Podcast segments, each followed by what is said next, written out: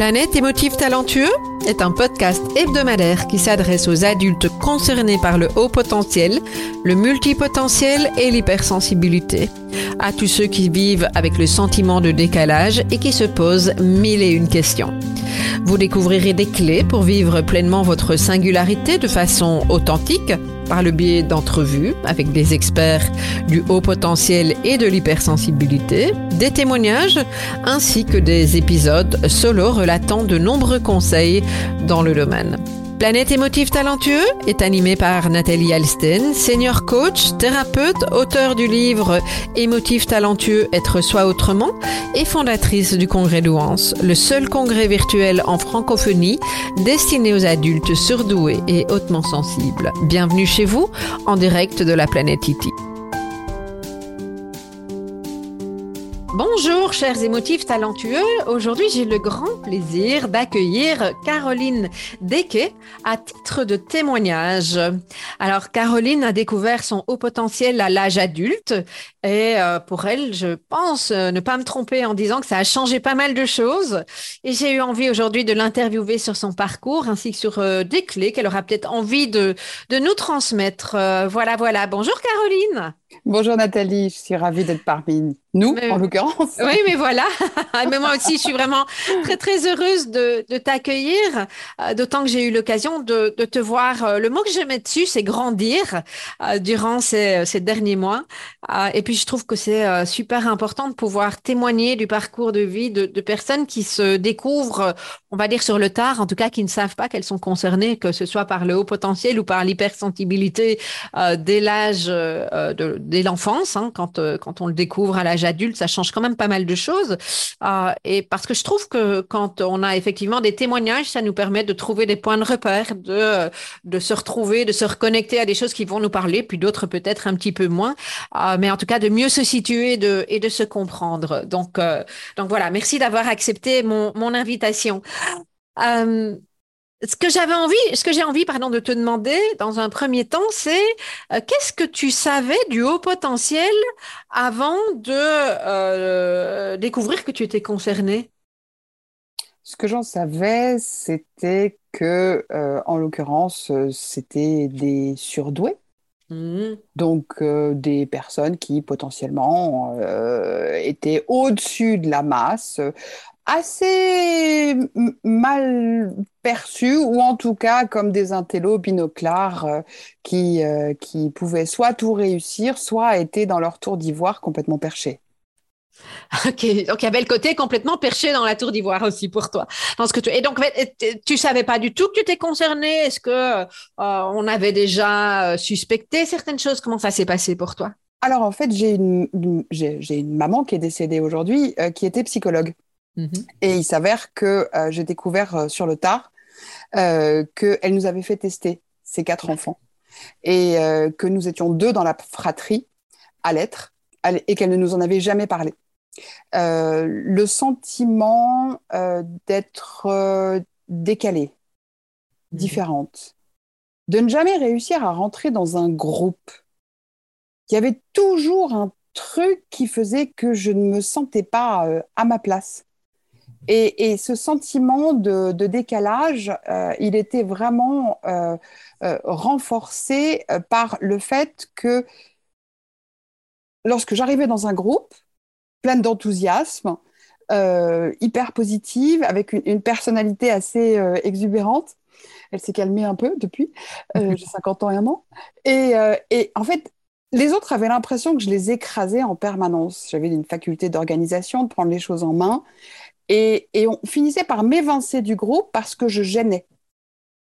Et je ne savais pas comment me positionner, comment agir, en fait, pour réussir à, susciter euh, l'attention, voire même l'affection des autres. Et c'était quelque chose d'extrêmement frustrant et douloureux pour moi. Et donc, quand tu nous partages ça, j'entends que c'était déjà au moment de l'adolescence, tu vivais déjà ça euh, oui. ou ça a été plus tard? Le, seul moment durant lequel je me suis sentie euh, véritablement euh, légitime sur le fait d'être étrangère dans un environnement, c'est lorsque je suis partie en Allemagne pour faire mes études. Hmm. Et là, pour moi, ça a été une, vraie révélation parce que j'étais en effet légitime à être étrangère quelque part. Et c'était le sentiment que j'avais toujours eu précédemment. Mm. Oui, ça me parle beaucoup. J'en parle dans, mon précédent podcast hein, où effectivement, je, explique que quand moi j'ai vécu aux États-Unis, euh, il n'y avait pas ce sentiment de décalage parce que d'une certaine manière, on était tous décalés dans un pays où euh, euh on, qui n'était pas notre propre pays. Donc, je l'ai entendu plusieurs fois. Merci pour pour ce partage. et donc, je comprends aussi que professionnellement, ça a été le cas aussi cette difficulté de trouver ta place. Alors en fait, j'ai fait plein de métiers complètement différents mhm. euh, et, euh, et j'ai essayé plusieurs choses. Je suis assez douée en, en langue puisque je maîtrise euh, donc l'allemand. J'ai fait mes études en Allemagne, l'anglais et, et l'italien, avec une, une, curiosité personnelle qui me pousse toujours à aller au contact des autres et c'est l'humain qui me, qui me porte. Euh, et euh, oui, j'ai fait des études de commerce international, donc nécessairement euh, commercial, directrice de service client-export. J'ai été office manager, j'ai fait de l'événementiel aussi. j'ai créé plusieurs entités pour, pour être à mon compte. Et en fait, j'ai toujours eu le sentiment que je, finissais par faire le tour du truc et que ça n'avait plus aucun intérêt pour moi. Ça ne faisait plus sens puisque j'avais fait le tour de, du job. Mm-hmm. Donc, et donc, quand tu avais fait le tour, tu faisais autre chose, c'est ça? Exactement, tout à fait. Je passais à autre chose. Et qu'est-ce que ça a suscité chez toi, euh, le fait de, de, changer régulièrement? Est-ce que tu étais à l'aise avec ça? Est-ce que c'était compliqué? Alors en fait, ça a été euh, de la part de, de, de mes proches et, et, et, des gens en général très culpabilisant parce que pour, entre guillemets, les autres, ils avaient le sentiment que je ne finissais jamais rien. Alors qu'en fait, il y avait bien un début, un milieu et une fin, puisque je ne trouvais plus d'intérêt, ou plutôt aujourd'hui, je dirais, je ne trouvais plus de sens oui. dans ce que je faisais. Donc je lâchais. Pour toi, c'était clair. Mais par contre, évidemment, tu parles du regard des autres par rapport oui. à, à, tous ces changements. Hein. Tout à fait. Euh, c'est, euh, c'est pas forcément entendu et compris. Et, euh, la, et la prise de risque d'aller faire autre chose, de se, de se, de se challenger, de se, de se dépasser, de pas se contenter de rester dans son petit univers, dans son microcosme et d'avoir envie de, de, de, de plein de choses. Enfin, je ne parle pas d'idéal ou d'absolu, bien évidemment, parce que là, on va trop loin.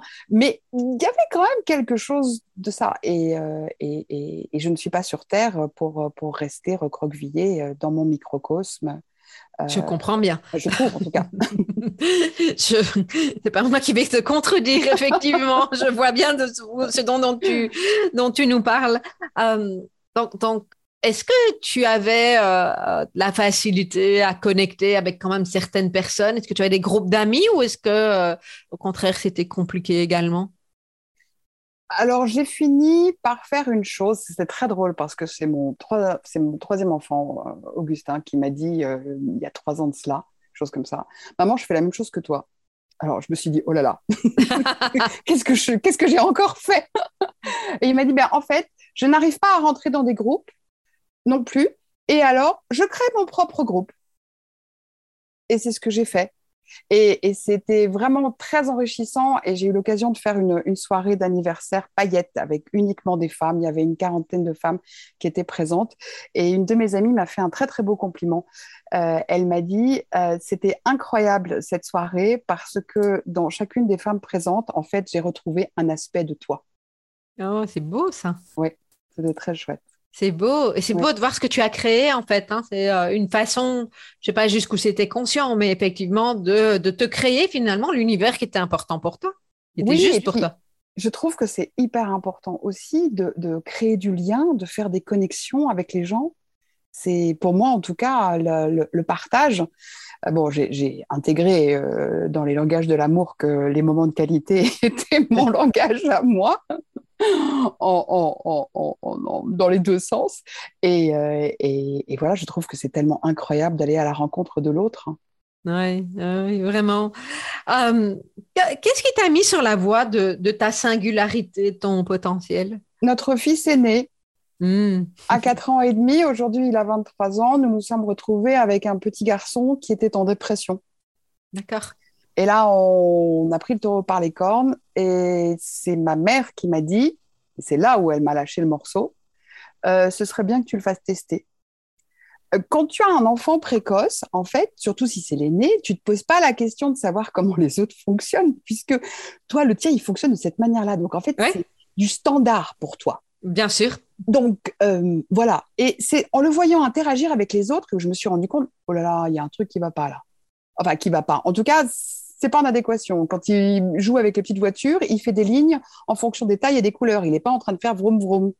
Euh, c'est le détail euh, qui me, revient, qui paraît stupide, mais en fait, ça, c'est une, c'est une réalité de jeu. Et euh, on avait un petit garçon qui, à l'époque, on était en, Belgique, encore à Bruxelles, et, et qui était donc en, en, maternelle et qui s'ennuyait à tel point que l'institutrice lui avait donné des catalogues de vente par correspondance et il passait sa journée à découper dans le catalogue et en créant des univers sur des feuilles vierges. Et donc là, je me suis dit, bon, là, euh, Caroline, il va falloir que tu fasses quelque chose. Et donc, je l'ai fait tester et à ce moment-là, euh, on a mis le doigt dessus. Et, tout à coup, je me suis intéressée à la chose et ça a été euh, un coup de tonnerre. Mm-hmm. Un coup de tonnerre pour moi, parce que tout à coup, ça s'éclairait. Mm-hmm un tsunami pour mon époux, puisque là se trouvait positionné l'aspect génétique, euh, l'aspect décalage qu'il avait aussi, et lui par rapport au milieu social. Donc, on, accumule chez lui euh, un certain nombre de, facteurs. Euh, et, en fait, ça a été vraiment euh, violent parce que, ok, d'accord, tu as un diagnostic, enfin, j'aime pas le mot diagnostic, il y a un état de fait.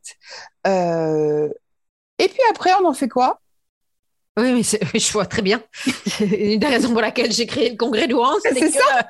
a été moi ma question. Je dis, OK, maintenant je fais quoi avec ce truc C'est ça, bah, OK, t'es gentil, tu sors de chez le psy et t'as bon, bah, as, un chiffre, d'accord? On te dit, euh, voilà, votre fils, il est à ça, il y a ça, ça, ça. Pour peu que le bilan ait été fait correctement et bien restitué, ça te donne un peu des, des clés, pardon, pour peu que ça n'ait pas été fait correctement et qu'on te donne juste un truc, un machin, un bidule, euh, bah là c'est encore plus difficile ou délicat. Et, voilà, donc en fait, euh, j'ai tâtonné, tâtonné et encore tâtonné.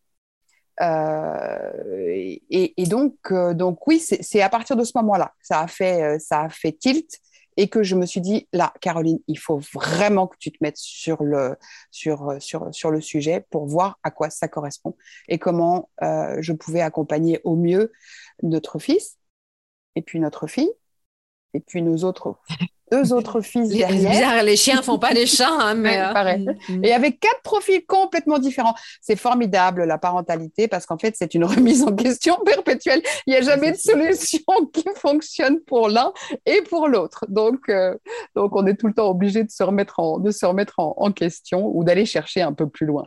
Mm. Mais d'autant que toi, en fait, hein, si, je fais un petit calcul rapide, ça remonte à il y a 15-20 ans, puisque... Oui, il y, a, une vingtaine. Et, à l'époque, euh, moi, moi, je vois, j'ai découvert mon potentiel, c'est il y a 11 ans maintenant. Euh, et il y avait déjà très peu de livres, donc euh, toi, c'est quelques années avant, donc il n'y avait pas grand-chose en fait pour comprendre le, phénomène, si je peux appeler ça comme ça. Non, non, non, non. Je, je, me suis dit, écoute, voilà, ton, fils t'a été, été donné en responsabilité. Tu as reçu des grâces particulières pour ça. Donc, écoute, c'est à toi de, faire, faire euh, euh, fleurir tout cela et, euh, de, pouvoir prendre ton job de maman à, bras le corps et puis d'y aller, quoi. Oui, oui. Et donc, est-ce que ça veut dire que depuis ce moment-là, tu t'es toujours intéressé au potentiel? Est-ce qu'il y a eu des allers-retours? Qu'est-ce qui fait que tu as recherché plus, plusieurs, euh, certaines pistes peut-être plus que d'autres. Comment ça s'est passé en fait au niveau de ce parcours? En fait, j'ai un, caractère qui fait que quand je me lance sur quelque chose, j'y vais plutôt euh, à fond. Donc j'ai en effet euh, épluché un certain nombre d'articles, fait des recherches, j'en ai parlé, j'ai participé au montage d'une association aussi à Bruxelles. En, revenant en France, euh, j'ai créé aussi les, chantiers éducation pour les enfants à haut potentiel euh, sur, euh, sur les Yvelines.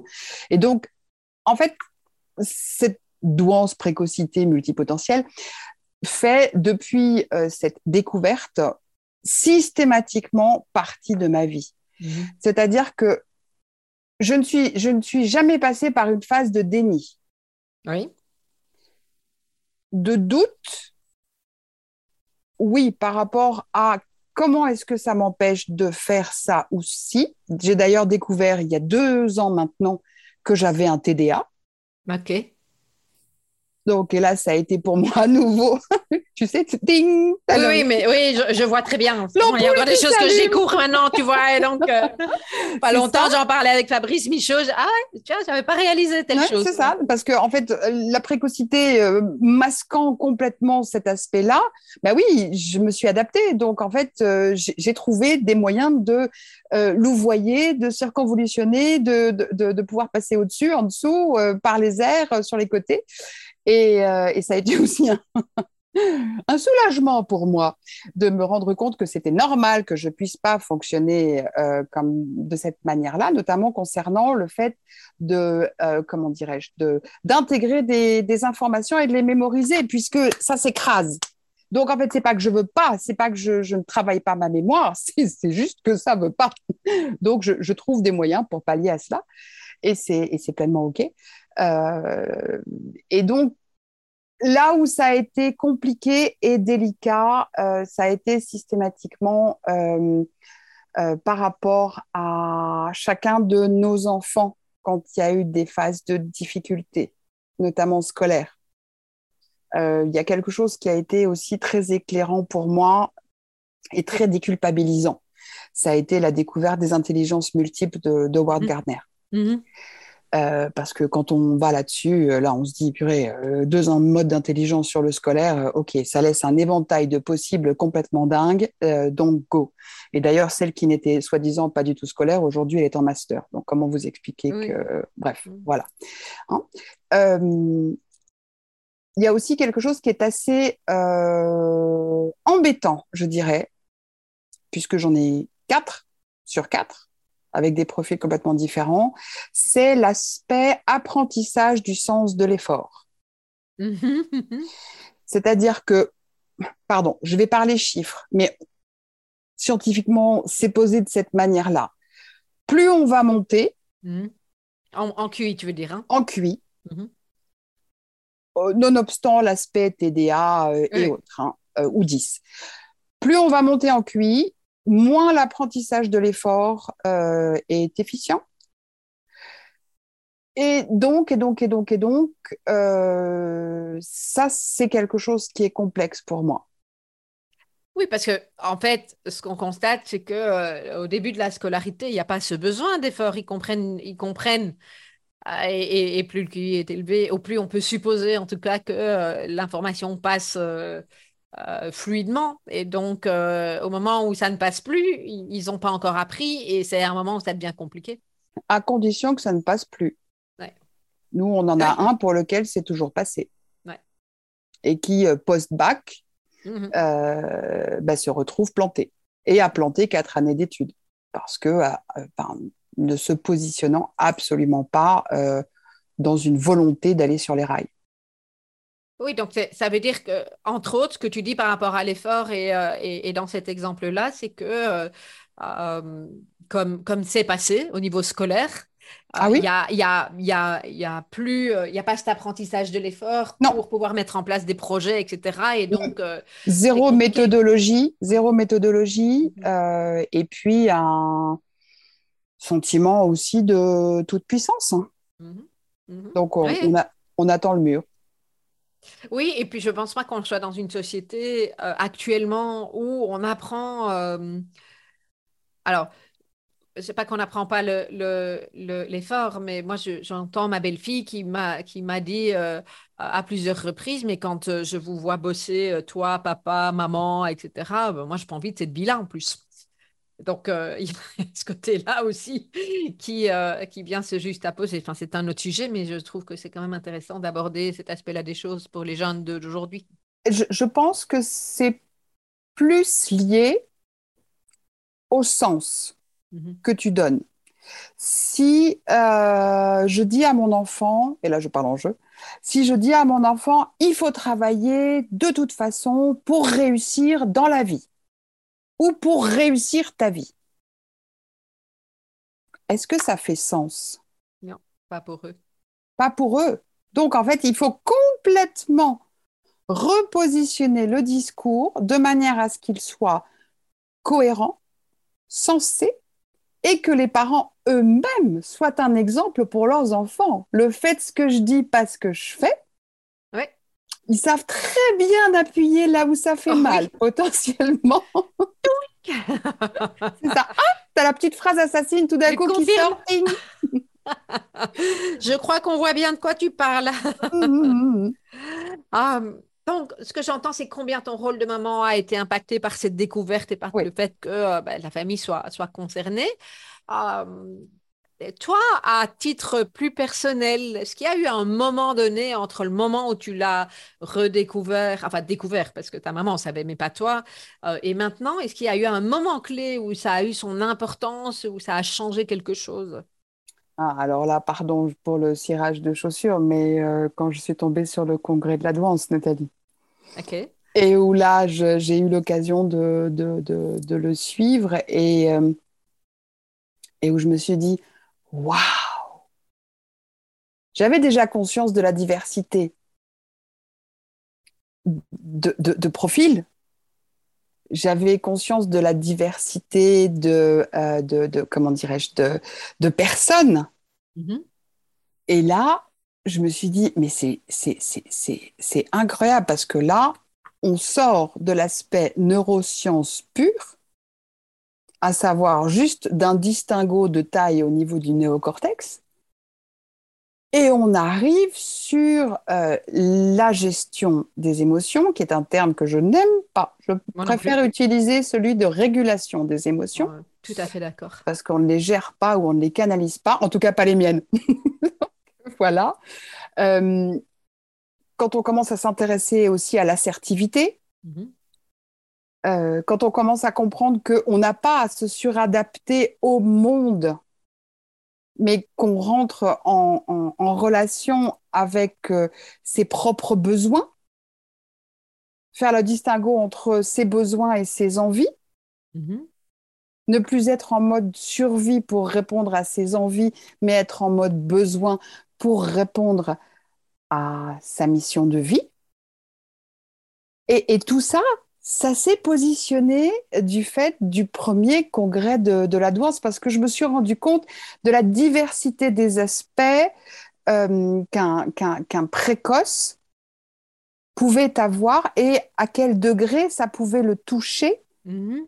et quelles incidences ça allait avoir sur sa vie, sur ses comportements je me souviens, je me alors j'ai une très mauvaise mémoire pour les noms, euh, mais euh, le, le, distinguo entre l'être et le comportement. Mmh. Un comportement, on peut le critiquer, pas l'être. Et ça, c'est quelque chose qui, qui, pour moi, a fait, ça a été un tilt. Mais oui, et que, tu as entendu au congrès d'Ouan à travers une intervention. Hein, oui, tout à fait. Et il y a quoi? Il y a cinq ans déjà maintenant. Et euh, oui, 4 ans ou 5 ans, je ne sais plus. Et, euh, et, et voilà, donc en fait, euh, plus ça a été, plus ça m'a permis d'ouvrir le champ des possibles. D'accord. Donc, ce que j'entends, c'est que tu es arrivée en tant que maman, toujours en train de chercher des pistes de solutions pour pouvoir accompagner tes enfants.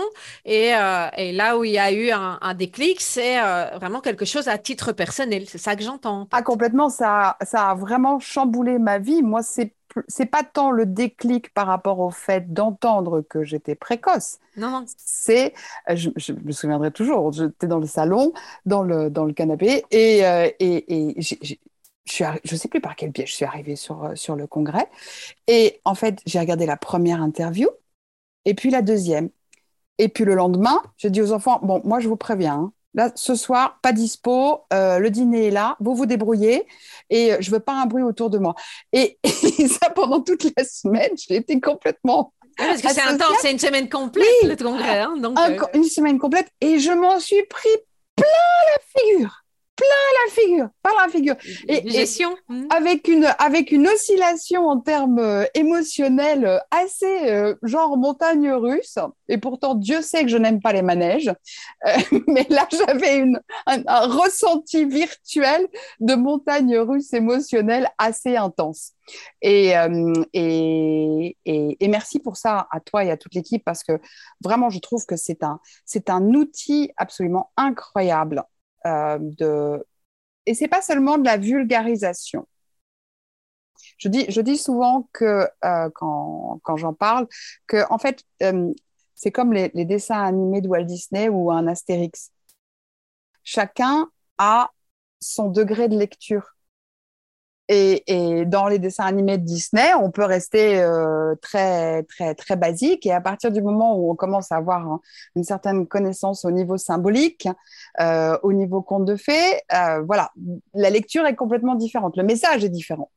Et, au congrès de la danse, c'est exactement la même chose. C'est-à-dire que chaque année, je ne manque pas le congrès, même si aujourd'hui, j'ai de ce fait euh, décidé de partir euh, dans, dans, un autre métier euh, du fait du congrès et des rencontres que j'ai pu faire par ailleurs en, tant que thérapeute. mais voilà, pour moi, c'est une évidence. Hein. Même s'il y a des redites, c'est pas grave. D'abord, un, la répétition emmène, amène l'ancrage. Mhm. Et puis, deuxièmement, il y a un tel travail qui est fait en amont dans, dans ton équipe pour, pour diversifier les thèmes et amener toujours un éclairage différent, que, c'est toujours une surprise. Oui. Euh, donc, à ce propos, d'abord, merci pour ce témoignage parce que je ne l'avais jamais entendu comme ça, donc ça me touche vraiment, vraiment beaucoup. merci pour ça. Euh, et effectivement, moi, j'ai pour habitude de dire, ça parlera peut-être à les personnes qui nous écoutent, que je m'ennuie très, très vite. Euh, et donc, refaire deux fois la même interview sur le même sujet, c'est juste pas possible pour moi. Donc, pour moi, c'est facile, tu vois. Je vais chercher des nouveaux sujets qui m'intéressent. Et ça donne de la variété depuis, depuis sept ans. Mhm. Si, si, si, si je, je, je n'étais pas certaine du fait que tu nous réserves des surprises, encore et encore, je, je ne suivrai plus le congrès. Et je n'ai aucun doute par rapport à cela. Moi non plus, sur le fait que ça sera comme ça encore. En, tout cas, je pense que si un jour je suis à court de sujet et, et, je ne comprends même pas comment on peut être à court de sujet, en tout cas pas si tu vas chercher toute une série de tas de choses à, découvrir, mais si ça devait être le cas, je pense qu'il y aurait plus de congrès parce que je m'ennuierais et que euh, ça fait partie pour moi de, de, mon axe dans ma manière de transmettre et de, de, prendre plaisir dans mon métier. Ça ressemble à ce que tu as dit une fois que la boucle est bouclée. Moi, j'ai besoin de passer à autre chose. Donc, euh, c'est pas grave, tu auras laissé euh, X années de rediffusion, donc on a quelques heures de, visionnage encore. Encore, mais, euh, mais c'est loin d'être fini, hein, puisque la, septième édition arrive, euh, arrive bientôt. Aujourd'hui, sachant là où tu es, ce que tu as découvert, le chemin que tu as emprunté dès la découverte de ton fils aîné et ce qui s'en est suivi, euh, est-ce qu'il y a quelque chose que tu ferais différemment? Je ne crois pas. Hmm. Je ne crois pas. Euh, j'en suis même certaine. Parce que euh, mon expérience de vie fait la femme que je suis aujourd'hui, la, thérapeute que, je suis, m'a amené beaucoup d'humilité. Hmm et je n'ai absolument aucune envie que cette humilité soit autre. Et euh, j'aime à dire que euh, aujourd'hui, après 50 années de vie, euh, j'ai, je dirais, enfin mis le doigt sur ma mission de vie, qui est celle de, partager mon expérience et d'accompagner les parents d'enfants à haut potentiel à ne pas avoir à vivre les mêmes affres que ceux que j'ai pu vivre. Il y a deux façons de voir la vie.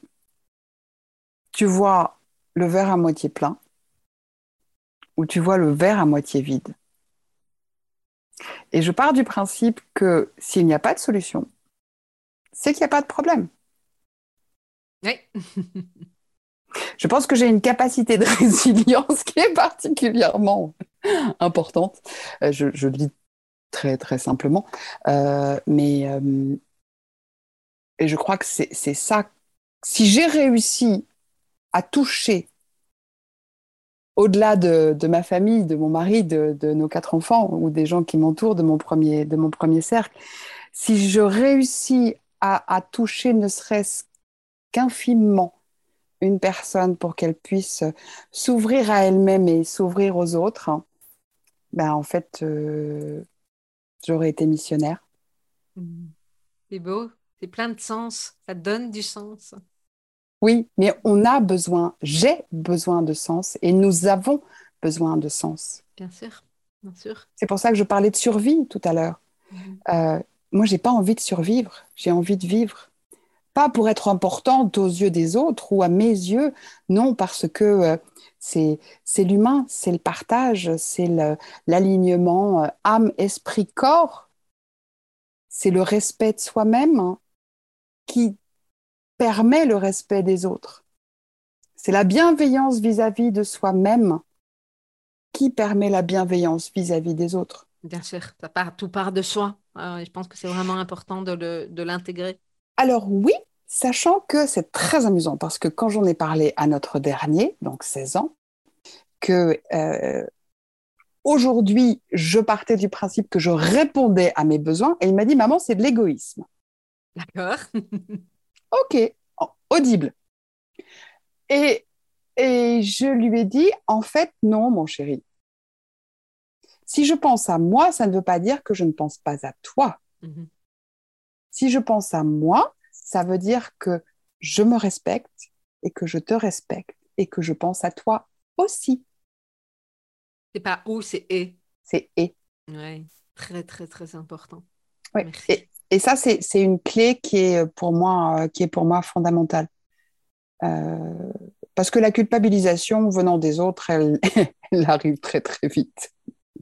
Elle arrive très très vite, mais j'ai aussi vu dans ton parcours que tu arrivais à te détacher de cette culpabilité. Oui, parce qu'en fait, elle n'apporte rien. D'accord. Qu'est-ce qu'elle apporte? Elle apporte une emprise que les autres pourraient avoir sur moi par mhm. ailleurs pour pouvoir me manipuler. Il s'avère que, ah bon, je vais te faire une confidence. Euh, on est entre nous, personne ne l'entendra. Tout à fait, tout à fait. J'ai eu une mère manipulatrice perverse narcissique. Mhm. Et euh, quand je suis partie en, thérapie il y a quelques années, euh, la thérapeute qui me suivait m'a dit Est-ce que vous êtes consciente, Caroline, que vous auriez pu passer du côté obscur de la force? Mhm. Alors je lui ai répondu J'en ai tout à fait conscience. Mais moi, j'ai toujours cherché la lumière. Mmh. Mmh, mmh. c'est beau. Et c'est ça qui, euh, qui, est, qui, est, qui donne du sens. La lumière, ça peut être le sens. Qui donne du sens et qui demande aussi d'aller voir en soi, de prendre sa responsabilité, de faire tout ce travail-là. D'assumer. Et là, je peux vous avouer que ça demande une dose de courage mouse costaud. Mhm. D'aller trifouiller au fin fond de soi-même et d'être face à soi-même. Et là, il n'y a plus de... je crois aussi que je vois bien ce dont tu parles. Euh, et, et, et, et c'est OK si tout le monde n'est pas en mesure de le faire? Pas en mesure de le faire ou pas en mesure de le faire maintenant. Je pense qu'il y a ça aussi. Parfois, il y a une question de timing et, euh, et c'est OK. Laisser à l'autre la liberté de ses choix, mhm. Mhm. de ses actes et de ses paroles. Ouais, vraiment. Et ça, c'est quelque chose de, de, de, de vraiment euh, important. tu, tu, le sais lors de, lors de, lors de l'interview de, de, Rémi Tremblay. Je ne sais plus en quelle année c'était. Il y a fait un moment déjà. Alors, Rémi Tremblay, c'était le cinquième congrès. C'était le il y a deux ans. Il y a, deux, ans, voilà, tout à fait. Et, euh, et voilà. Et, et, euh, et, Rémi, par rapport à cela, est, est d'une d'une sagesse absolument incroyable, je trouve, dans... J'ai du mal avec le mot acceptation il a, une, il a une qualité de, de présence et d'ouverture du cœur. c'est pour ça que j'aurais envie de le, traduire. Il est juste absolument extraordinaire. C'est une euh, posture. en fait, c'est une posture. C'est une posture pour moi. Et, euh, et j'ai très envie un jour d'avoir cette posture-là. Bon, j'ai encore beaucoup de chemin, mais, euh, mais j'ai très envie d'avoir cette posture-là. Ah oui, c'est beau, hein? c'est beau, effectivement. Euh, on arrive tout doucement au bout de, de, cet échange. Euh, si tu avais des clés à donner aux personnes qui, euh, qui nous écoutent et, et, qui sont au début de leur chemin sur, sur cette découverte de leur singularité, même qui ne sont peut-être pas encore tout à fait certains ou pas, qu'est-ce que tu as mhm. envie de leur, de leur dire? La première des choses que je leur dirais, c'est de souffler de respirer, de se reconnecter à leur corps, de se respecter, de ne pas en avoir peur. Tout est pour le mieux. Il n'y a pas d'enjeu. Que l'on en fait euh, vis-à-vis de, la précocité, euh, le discours que j'ai toujours tenu à, nos enfants, euh, et que en fait, chacun est extraordinaire parce qu'il est unique. Et sa singularité, en fait, c'est un trésor, c'est un don. Mhm. Et l'important, c'est de savoir ce qu'on a envie de faire de ce don. Si on n'a pas envie de l'utiliser, c'est tout à fait euh, concevable si on a envie de l'explorer, pas à pas, tranquillement, en se laissant le temps, sans essayer de trop absorber de, de, données, de ne pas partir dans une, dans, comment dirais-je, hein, c'est pas à toi que je vais expliquer comment ça peut fonctionner parfois, euh, de pas trop partir trop vite dans tout et n'importe quoi, de se laisser le temps de d'intégrer, hein digérer. Ça prend, vraiment ce temps-là de la digestion, tout à fait. Tout à fait. Et, et ça, et, et, que, en fait, c'est un, c'est un, un chemin absolument extraordinaire. Je crois que c'est le, le, le, plus beau chemin de vie que l'on peut avoir euh, que d'être dans, dans l'engagement de devenir ce que l'on soupçonne d'être. Mmh mmh si on laisse parler son intuition. Oui, c'est l'importance de l'intuition également. Dernière question avant de, de, nous quitter. Euh, toi qui connais bien le congrès de tu nous en as déjà parlé euh, avec, euh, avec beaucoup, beaucoup de, de mots doux et, et qui m'ont touché. mais qu'est-ce que tu aurais envie de dire aux personnes qui nous écoutent euh, par rapport à, ce congrès. Euh, pourquoi ils devraient y venir? Enfin, devrait probablement pas le bon mot, mais euh, qu'est-ce que qu'est-ce qu'ils vont pouvoir y trouver que tu n'as pas encore nommé, par exemple? Alors, de manière extrêmement simple, être curieux, répondre à sa curiosité naturelle, parce que si les gens voient ou entendent des choses à propos du congrès et qu'il peut-être manque cette opportunité, eh bien, il ne faudra pas venir derrière dire Ah, c'est vraiment dommage, j'ai pas pensé. Je l'ai loupé. Ça, c'est pour l'aspect, tant pis pour eux s'ils viennent pas. Non, je, plaisante. Euh, j'aime beaucoup taquiner. Euh, je pense que oui, c'est un, un, un, aspect qui rentre en ligne de compte. Euh, soyez curieux venez toquer et pas juste à une seule conférence. Oui. S'il y, en a une, y en a une qui vous parle pas, c'est pas grave. Essayez-en une autre. Et la deuxième chose, c'est euh, la façon dont on considère euh, l'apprentissage dans la vie. Est-ce qu'on considère le temps que l'on va donner au congrès comme un coût? Mm-hmm ou bien comme un investissement Je pose ça comme ça. Réponse euh, à, chacun. Chacun y trouvera effectivement ce qui est, ce qui est juste euh, pour lui. Ah, j'en profite pour vous rappeler les dates de la septième édition. C'est du 3 au 11 octobre 2022. Ah, vous y trouverez toute une série de thématiques diverses et variées. Deux interviews par jour euh, en direct avec la possibilité de poser des, questions-réponses. Au total, 15 intervenants avec euh, également une, une soirée de, gala. Si vous voulez en savoir plus et puis surtout si vous voulez vous inscrire et c'est gratuit, je vous invite à composer trois fois congrès-douance.com.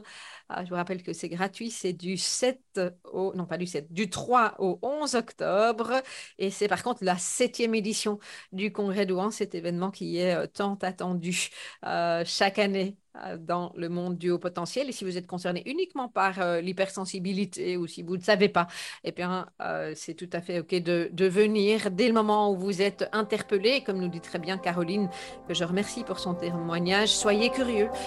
venez voir, découvrir, venez découvrir chacune des, des, interventions. Je suis certaine que vous y découvrez des choses auxquelles vous ne vous attendez même pas. Voilà. Merci Caroline et puis je te dis à très bientôt. Avec euh, la, la, septième édition euh, et probablement pour d'autres aventures également. Merci beaucoup. J'ai hâte. Au revoir Nathalie. Merci. Au revoir.